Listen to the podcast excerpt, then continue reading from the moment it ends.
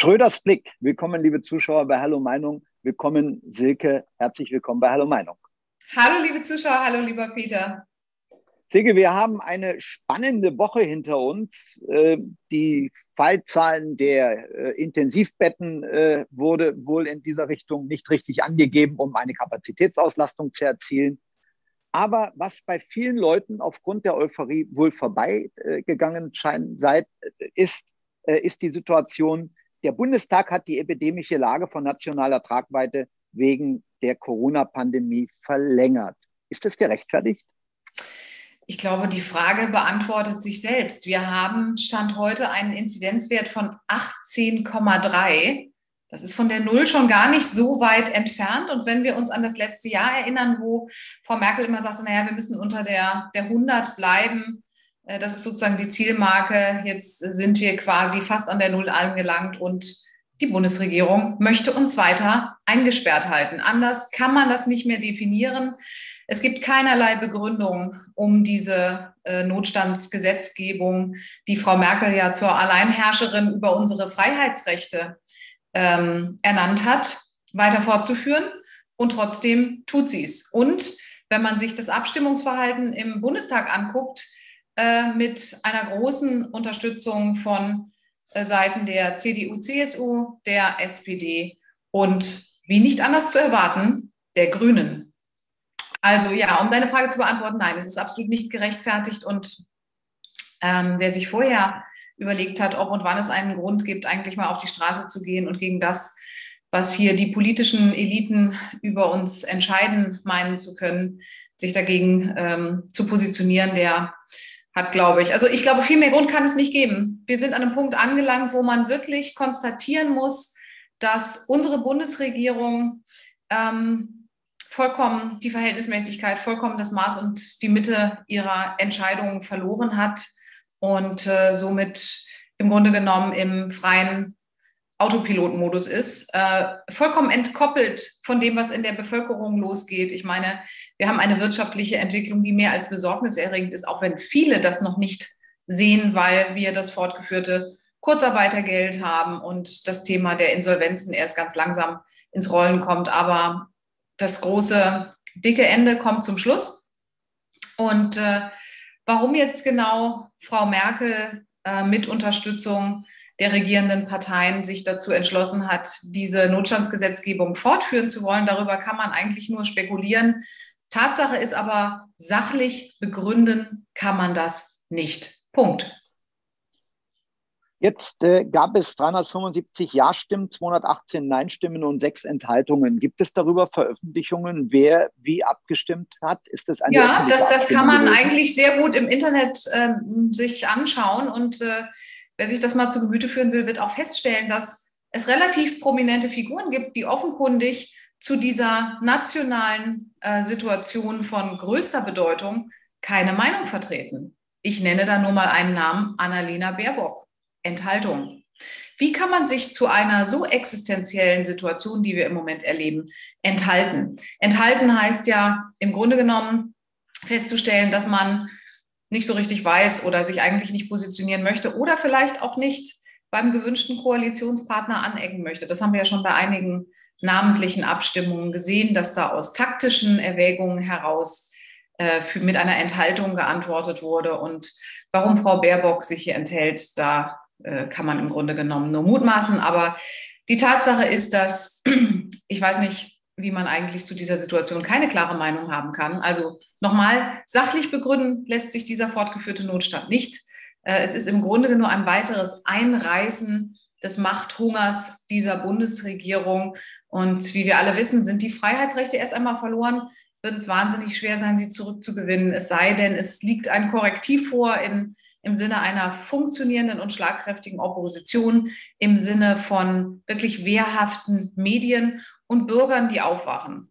Ähm, erstaunlicherweise konnten wir jetzt zumindest mal feststellen, dass die Bild-Zeitung sich die letzten zwei Tage relativ klar positioniert hat und auch mal der Regierung ein bisschen Feuer gegeben hat, was sie vorher ja nun auch nicht äh, in regelmäßigen Abständen getan hat. Aber da tut sich ein bisschen was, aber natürlich auch noch viel zu wenig. Hast du, du hast es gerade angesprochen, äh, nennenswerten äh, Widerstand beziehungsweise Aufklärung äh, in Funk, Fernsehen und in der, äh, in der schreibenden Zunft? Äh, gibt es da nennenswerte Aufklärung und Opposition, die dann hier sagen, Moment, äh, die Zahlen lassen das eigentlich gar nicht zu?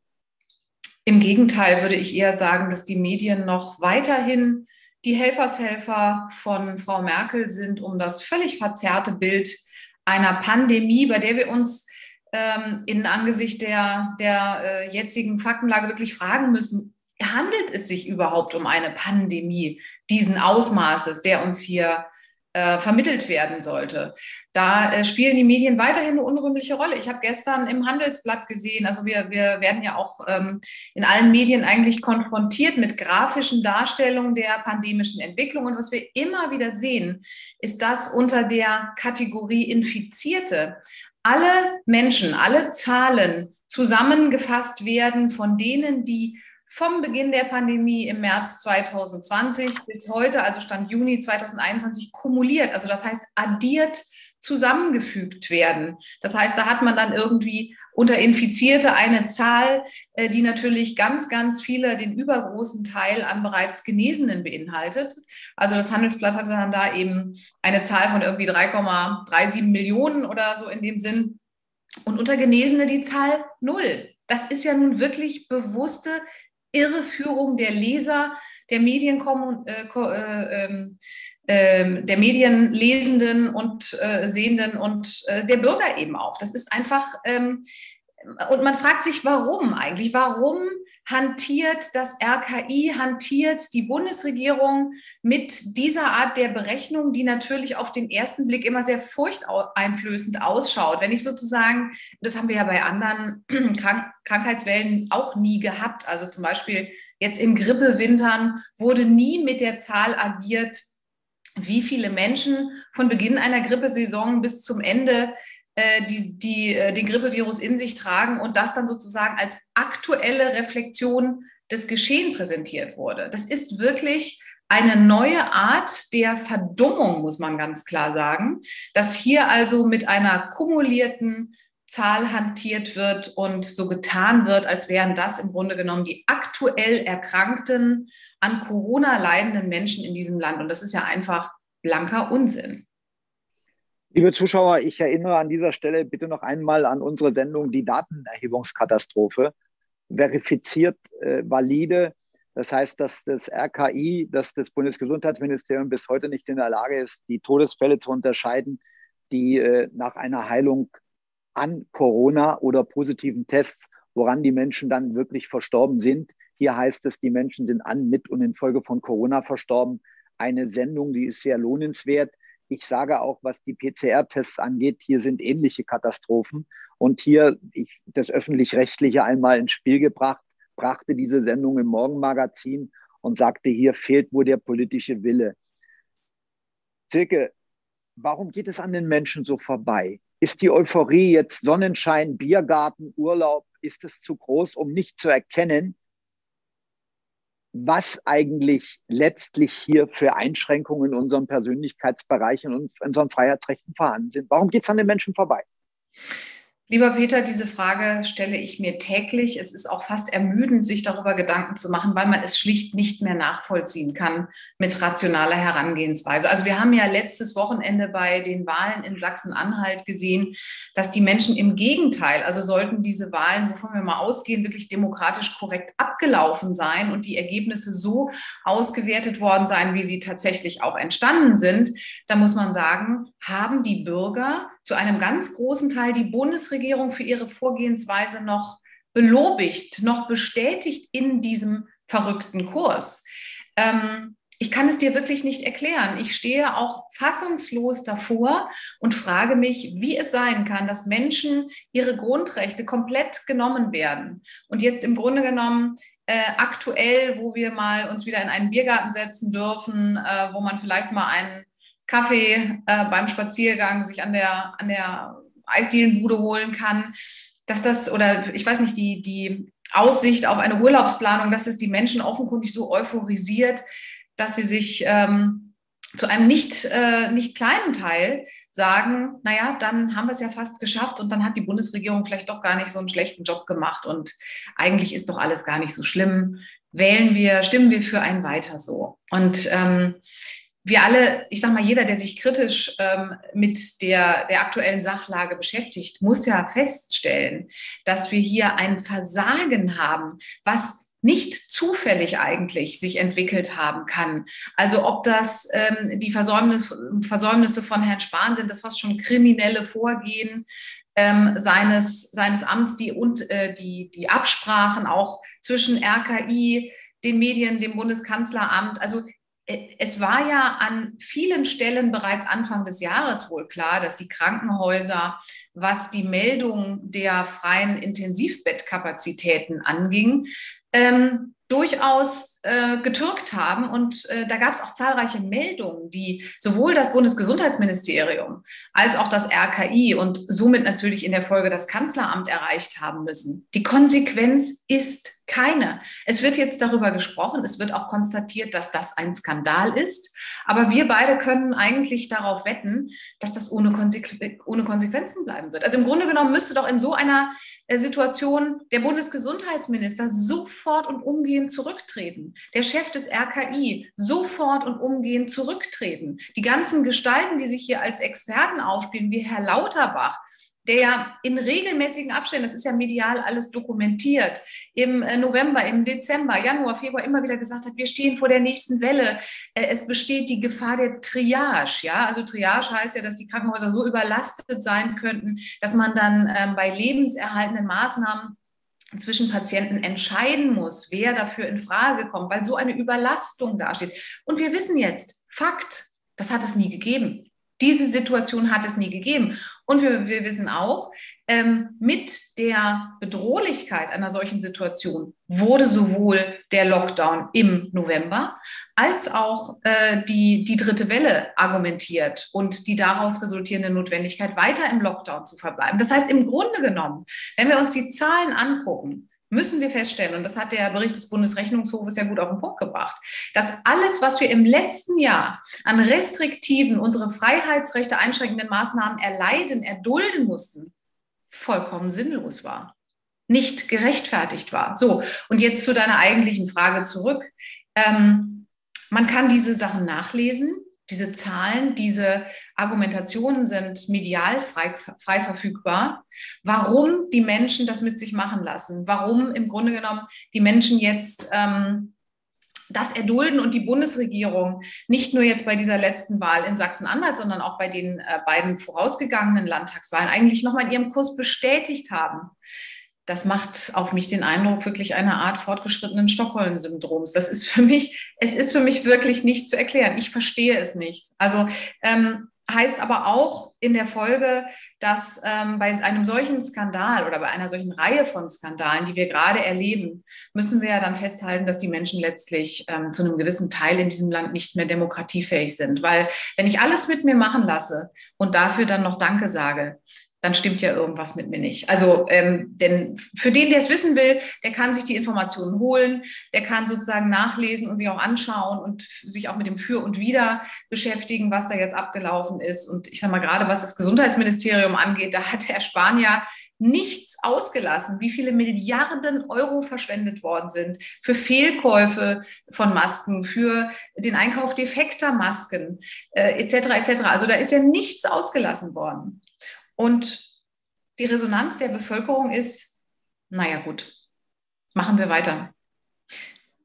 Ja, und ich glaube, um das noch kurz zu ergänzen, daraus resultiert auch die Arroganz der Macht, die wir seitens der Bundesregierung ja in wachsendem Ausmaß präsentiert bekommen. Wir haben gar nicht mehr das Gefühl, dass sie sich für irgendwas rechtfertigen oder entschuldigen müssen, weil wir lassen es ja zu. Wir als Bevölkerung, also wenn ich jetzt Frau Merkel wäre und im Bundeskanzleramt sitzen würde, dann würden bei mir doch jeden Tag die Champagnerkorken knallen. Ich kann machen, was ich will. Die Bevölkerung macht es einfach mit. So. Und eine funktionierende Demokratie muss ja auch als Korrektiv für Politiker agieren, die Machtmissbrauch betreiben, die schwerwiegende Fehler auf unsere Kosten ähm, geschehen lassen. Und dieses Korrektiv funktioniert im Moment nicht. Aus welchen Gründen? Wie gesagt, wir können nur darüber spekulieren. Ähm, und äh, da das nicht der Fall ist, ähm, ist die Bundesregierung eigentlich noch in ihrer Autonomie, die mit einem schweren Machtmissbrauch einhergeht, eigentlich bestätigt, traurigerweise. Nun kann man gewisse Dinge nachvollziehen. Ich nenne hier, liebe Zuschauer, unsere Sendung Panorama, 60 Jahre Panorama. Wir sind geadelt worden. Anja Reschke hat äh, dort über Hans-Georg Maaßen, meine Person und Hallo Meinung berichtet. Da geht es um den Rundfunkbeitrag, respektive die Abschaffung des öffentlich-rechtlichen. Hat der öffentlich-rechtliche hier ganze Arbeit geleistet? Wir erinnern uns an das Interview von Anja Reschke Sie hat dann erklärt, warum der öffentlich-rechtliche ins Leben gerufen wurde, warum äh, Lizenzen vergeben wurden an Verleger, an Sender, äh, dass hier nichts an Nazi vergeben wird. Das zieht sich ja in die Neuzeit hinein. Die Definition Nazi ist ja ein äh, für dieses barbarische System äh, heute angewendeter Begriff, der ja wirklich der, der ja wirklich zum Schaudern anerregt, erregt, wenn ein Mensch nicht diesen Kulturmarxismus mitmacht, ist er Nazi. Ähm, wenn wir uns das anhören, äh, wir haben eine Sendung drüber gemacht, dann sagt Anja Reschke, selbstverständlich hat äh, der öffentlich-rechtliche, haben die Medien die Aufgabe, die Menschen äh, zu einem wählfähigen Bürger zu erziehen. Hat diese Erziehung gegriffen? Ich fürchte, ja. Also wir können uns ja in der öffentlichen Diskussion und auch bei dem, was wir so im erweiterten Bekanntenkreis mitbekommen, können wir schon ablesen, dass viele Menschen ähm, sich gar nicht mehr mit ähm, der Frage beschäftigen, ist das gerechtfertigt? Ist das, was die Bundesregierung uns hier zumutet, was sie tut, den Kurs, den sie verfolgt, beleuchte ich das kritisch, sondern vielen geht es wirklich nur noch darum zu sagen, naja, irgendwie lassen sich jetzt alle impfen und ich will ja auch wieder frei sein, ich will meinen Urlaub buchen und ähm, die Impfung ist ja auch ein Dienst an der Gesellschaft, ich lasse das machen. Also ähm, ja, ich glaube, die erzieherische Propaganda, das muss man ja ganz klar sagen. Die Medien agieren äh, in der Breite als Propagandaorgan dieser Bundesregierung. Ich habe mir das auch nochmal angelesen hier. Der Spiegel zum Beispiel, ein ganz prominentes Flaggschiff politischer Propaganda, hat äh, in den letzten Monaten ja immer wieder die nicht haltbaren Aussagen von Frau Merkel und Herrn Spahn bestätigt. Also auch nochmal in puncto der Überlastung, der drohenden Überlastung der äh, Intensivstation, die es ja nie gegeben hat, wie wir jetzt wissen hat er in das gleiche Horn geblasen, hat sozusagen bestätigt, äh, was Frau Merkel und Herr Spahn uns da vorfabuliert haben, so muss man das sagen. Ähm, also insofern blicken wir auf ein Netz, eine ganz enge Kooperation zwischen Politik und Medien und ähm, der Auftrag, äh, die Richtung, in äh, die die beiden Kräfte die Bürger steuern wollen, die ist ja vollkommen klar. Und ja, ich würde äh, bestätigen wollen, man sieht anhand der Wahlergebnisse, und das ist ja das Unmittelbarste, äh, wo man den, ähm, ich sag mal, den, den Kurs, den die Bürger nehmen, bestätigen sie die Regierung oder sind sie äh, in, der, in, in der Differenz äh, mit ihr.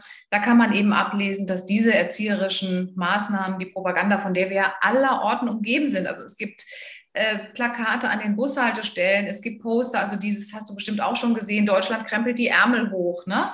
Die Pflege krempelt die Ärmel hoch. Äh, ich lasse mich impfen, weil da gibt es ja ganz, ganz viele Kampagnen, äh, die seitens der Bundesregierung gesponsert werden, die medial auch äh, unterstützt werden und laufen. Und das scheint Früchte zu tragen. Ja, leider. Eine letzte Frage zu diesem Thema. Kirchen, Diakonien, Caritas und Gewerkschaften leisten volle Arbeit auch in dieser Richtung? Ja, wir sehen es ja. Also ich habe von den Kirchen, ähm, die ja eigentlich in dieser Situation ähm, sich auch nochmal äh, betätigen könnten als kritisches Organ und auch zum Schutz ihrer Gläubigen, äh, höre ich keine kritischen Töne. Ich höre lediglich eine Bestätigung dieser Institution. Sie reihen sich da nahtlos ein, was bedauerlich ist und ähm, wo ich mich, das muss ich auch äh, auf einer persönlichen Note sagen, bestätigt fühle in meinem Kirchenaustritt aus der evangelischen Kirche ein Themawechsel, äh, beziehungsweise es ist eng verflochten, erklären, erziehen, bevormunden, gängeln. Es gibt von der Bundesregierung das Magazin der Bundesregierung Schwarz-Gold. Wir blenden es für die Zuschauer ein. Ist dieses Magazin ist ein Demokratiemagazin und äh, ist dieses Magazin in seiner Ausrichtung auch erzieherisch und sehr einseitig zu betrachten? Denn ich lese hier Rechtsextremismus Aussteigern helfen. haben wir in der Bundesrepublik Rechtsextremismus als einzigstes äh, anzusehende Problem oder als Herausforderung? Ja, ich muss fast lachen, denn ich hatte das gestern auch in der Hand, diese Publikation. Das reiht sich nahtlos in das ein, was wir eben besprochen haben. Es ist eine Propagandapublikation, die den Bürgern zwei Dinge glauben lassen soll. Das eine ist, dass wir selbstverständlich in einer funktionierenden Demokratie leben und wie wichtig das ist, dass jeder Einzelne sich da auch wiederfindet, natürlich in einem Korridor des absoluten Konsenses. Und ich halte es hier mal gerne hoch. Ähm, eins der Top drei Themen ist natürlich der Rechtsextremismus. Der, der Kampf gegen Rechts, der durch die Bundesregierung auch mit über einer Milliarde Euro in den nächsten Jahren so fulminant gefördert wird, der findet sich auch hier wieder. Und das Interview mit einem Aussteiger, ähm, ich weiß gar nicht, ob der Sozialpädagoge ist, aber jedenfalls einem Aussteigerhelfer, das liest sich wirklich fast wie so ein Jugendgroschenroman. Also ähm, jemand, der äh, Menschen, die auf den falschen Weg geraten sind und nur noch Hass und Hetze gegen Ausländer und Demokraten, das Wort fand ich auch wirklich fast lustig, äh, empfinden, dabei hilft wieder auf den Pfad der Tugend zurückzufinden und sich von ihrer von dem Hass und der Hetze, die sie empfinden, zu befreien. Also das hat wirklich, ähm, ja, das hat schon fast lustige Züge. Das äh, kann man nicht ernst nehmen, aber es ist eine dieser vielfältigen Ausdrucksmöglichkeiten, die mit sehr, sehr viel Geld äh, mit unserem Steuergeld, muss man immer wieder darauf hinweisen, gesponsert werden,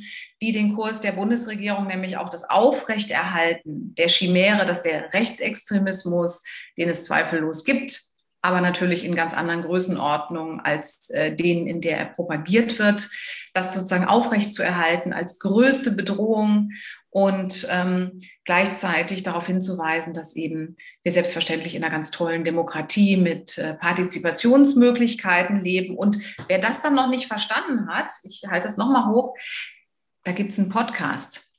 Und dort erklärt die Bundesregierung die Politik, ähm, warum sie die macht und was sie da macht, für die, die vielleicht einfach nicht willens oder vielleicht auch einfach zu dumm sind zu verstehen, was für eine tolle Arbeit unsere Bundesregierung macht.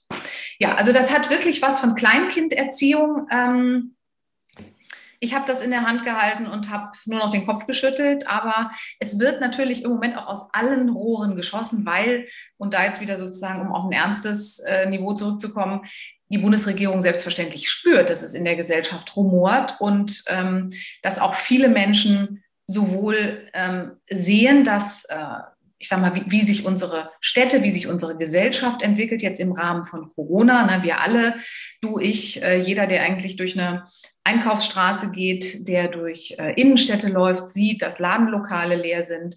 Da haben wir in der vorletzten Sendung auch schon mal drüber gesprochen, dass wir hier einen, einen Verfall unserer Wirtschaftsleistung im Moment beiwohnen, von dem wir jetzt eigentlich nahtlos wissen, dass er niemals begründet war. Also diese ganze volkswirtschaftliche Zerstörung, die mit den Corona-Einschränkungen einhergekommen ist, mit der, äh, mit der Störung der Lieferketten und so weiter, das war niemals notwendig. Und natürlich begreifen das auch immer mehr Leute. Und das ist ja auch, ich sag mal, unsere Hoffnung oder unser, ähm, ja, unsere Zielrichtung, dass, dass Menschen sich damit befassen, dass sie wirklich auch kritisch sich fragen, ist das was ich hier, ähm, was ich hier erlebe, dem ich hier zustimme, was ich erdulde, ist das wirklich gemäß? Das, das muss jeder für sich selber beantworten, aber zumindest kritisch beleuchten und sich damit befassen sollte jeder. Und das Zweite ist natürlich das Thema, ähm, Migration. Äh, wir haben seit 2015 eine ganz sichtbare Veränderung in unseren Gesellschaften, in den Innenstädten, auch eine ganz sichtbare Zunahme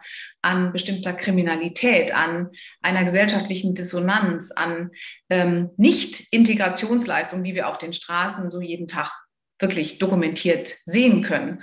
Und dagegen muss im Grunde genommen äh, die Geschichte von Rechtsextremismus als größter gesellschaftlichen Bedrohung natürlich aufrecht ähm, äh, gehalten werden. Und verrückt ist ja, wenn man mit Menschen spricht, die selber in der DDR sozialisiert worden sind, die sagen ja, Mensch, das war damals genau das Gleiche. Also der antifaschistische Schutzwall, der uns vor dem Dritten Weltkrieg schützt und äh, sozusagen vor den bösen Kapitalisten und äh, also diese, diese ganzen fabulierten Geschichten, die im Grunde genommen eben ähm, einer sachlichen Grundlage entbehren, die gleiche Tendenz, teilweise mit anderen Ausprägungen, erleben wir aber jetzt eigentlich wieder, muss man sagen. Also, dass es eine politische Ausrichtung gibt, eine politische Zielsetzung und die steht im Kontrast zu dem, was wir täglich sehen und erleben können. Und weil sie so sehr im Kontrast steht, muss sie auf allen der Bundesregierung zur Verfügung stehenden Kanälen umso mehr propagiert werden, umso mehr bekräftigt werden, damit das auch wirklich greift. Gut, und bei einem Teil der Bevölkerung scheint es anzukommen, die scheint der Bundesregierung das abzukaufen. Und der andere Teil, und das ist ja auch sozusagen die gesellschaftliche Spaltung, die wir erleben, dass es ähm, auf der einen Seite immer mehr Menschen gibt, ähm, die, die wacher werden, die sagen, Mensch, irgendwas stimmt hier nicht. Ich erlebe, dass das, was ich sehe, spüre, äh, und so weiter, dass das im Kontrast steht zu dem, was mir erzählt wird. Und dann gibt es eben andere, die sagen, das ist alles so komplex. Ich vertraue der Politik, dass sie schon das Richtige tun werden. Und äh, diese Kluft, die ist natürlich gefährlich, weil wir eigentlich als Gesellschaft keine Spaltung ähm, erlauben dürfen, weil das uns nicht gut tut für den gesellschaftlichen Zusammenhalt. Aber ähm, man muss festhalten, dass das das Resultat einer Bundesregierung ist, die auf der Klaviatur ähm, ihrer, ja, ihrer, ihrer doch äh, sehr taktischen Vorgehensweise ähm, sich der Medien bedient und damit in der Bevölkerung ähm, ja, eine Spaltung hervorruft. Das ist, das ist das Werk Angela Merkels, muss man festhalten. Liebe Zuschauer, wir haben jetzt, Hallo Meinung existiert jetzt ein Dreivierteljahre und wir haben mal Resümee gezogen, das, was wir, dessen, was wir berichtet haben. Und ich kann Ihnen sagen, es hat nahezu zu 100 Prozent ist das eingetroffen, was wir gesagt haben. Die Dinge sind belastbar. Man hat uns letztes Jahr, äh, ich nenne hier Thema Nils Kucher, äh, Angiologe, der in, in, in, Zürich an der Heiliggeist-Spital äh, wir haben das, wir haben Corona aufgeklärt als, ähm, als Gefäßkrankheit. Wir sind verschrien worden. Wir haben das mit den Intensivbetten, wir sind verschrien worden und es ist alles eingetreten. Es ist wichtig, dass Sie sich eine zweite Meinung bilden, eine zweite Meinung zu dem, was Sie hören und lesen im öffentlich-rechtlichen und im täglichen Medienkonsum und sich daraus eine Schnittmenge bilden, wo Sie sagen, das kann, ist, entspricht den Tatsachen und das ist nicht der Fall. Das ist nicht leicht, aber Sie sollten sich über eins im Klaren sein, wenn alle einer Meinung sind und wenn politische Strömungen, so wie wir es im Bundestag erleben, dass wir eigentlich sagen, wir haben eine gleiche Ausrichtung und das seit langer Zeit. Ob das in der Bankenpolitik ist, ob das die innere Sicherheit, ob das die Flüchtlingspolitik ist, ob das Corona-Politik ist. Wir sehen, dass hier eine Komfortzone entstanden ist zwischen den, zwischen den Handelnden, zwischen den Agierenden, Politik, Medien, Wirtschaft, Bankenwelt. Und da versuchen wir hineinzustöchern. Das ist nicht immer einfach, weil wir machen das aus persönlicher Kraft, aus Eigeninitiative mit unseren eigenen Mitteln. Und deshalb, liebe Zuschauer, ist es auch wichtig, dass wir Ihre Unterstützung bekommen. Unterstützung bekommen, dass wir investieren können, dass wir weitermachen können. Wir bekommen keine acht Milliarden Zwangsgebühren und äh, wollen sie erziehen, sondern Sie sollen sich eine persönliche Meinung machen. Und da bin ich Silke äh, sehr, sehr dankbar, dass du an die Öffentlichkeit gehst und dass du ein profundes Wissen hast, dass du es in einer Form äh, vermittelst, äh, die wirkt weder arrogant noch äh, äh, überfordert sie jetzt beim Zuhören. Keine Frage. Also Silke, herzlichen Dank, dass du dir die Zeit genommen hast und lass uns bitte weitermachen. Danke, lieber Peter und danke, liebe Zuschauer.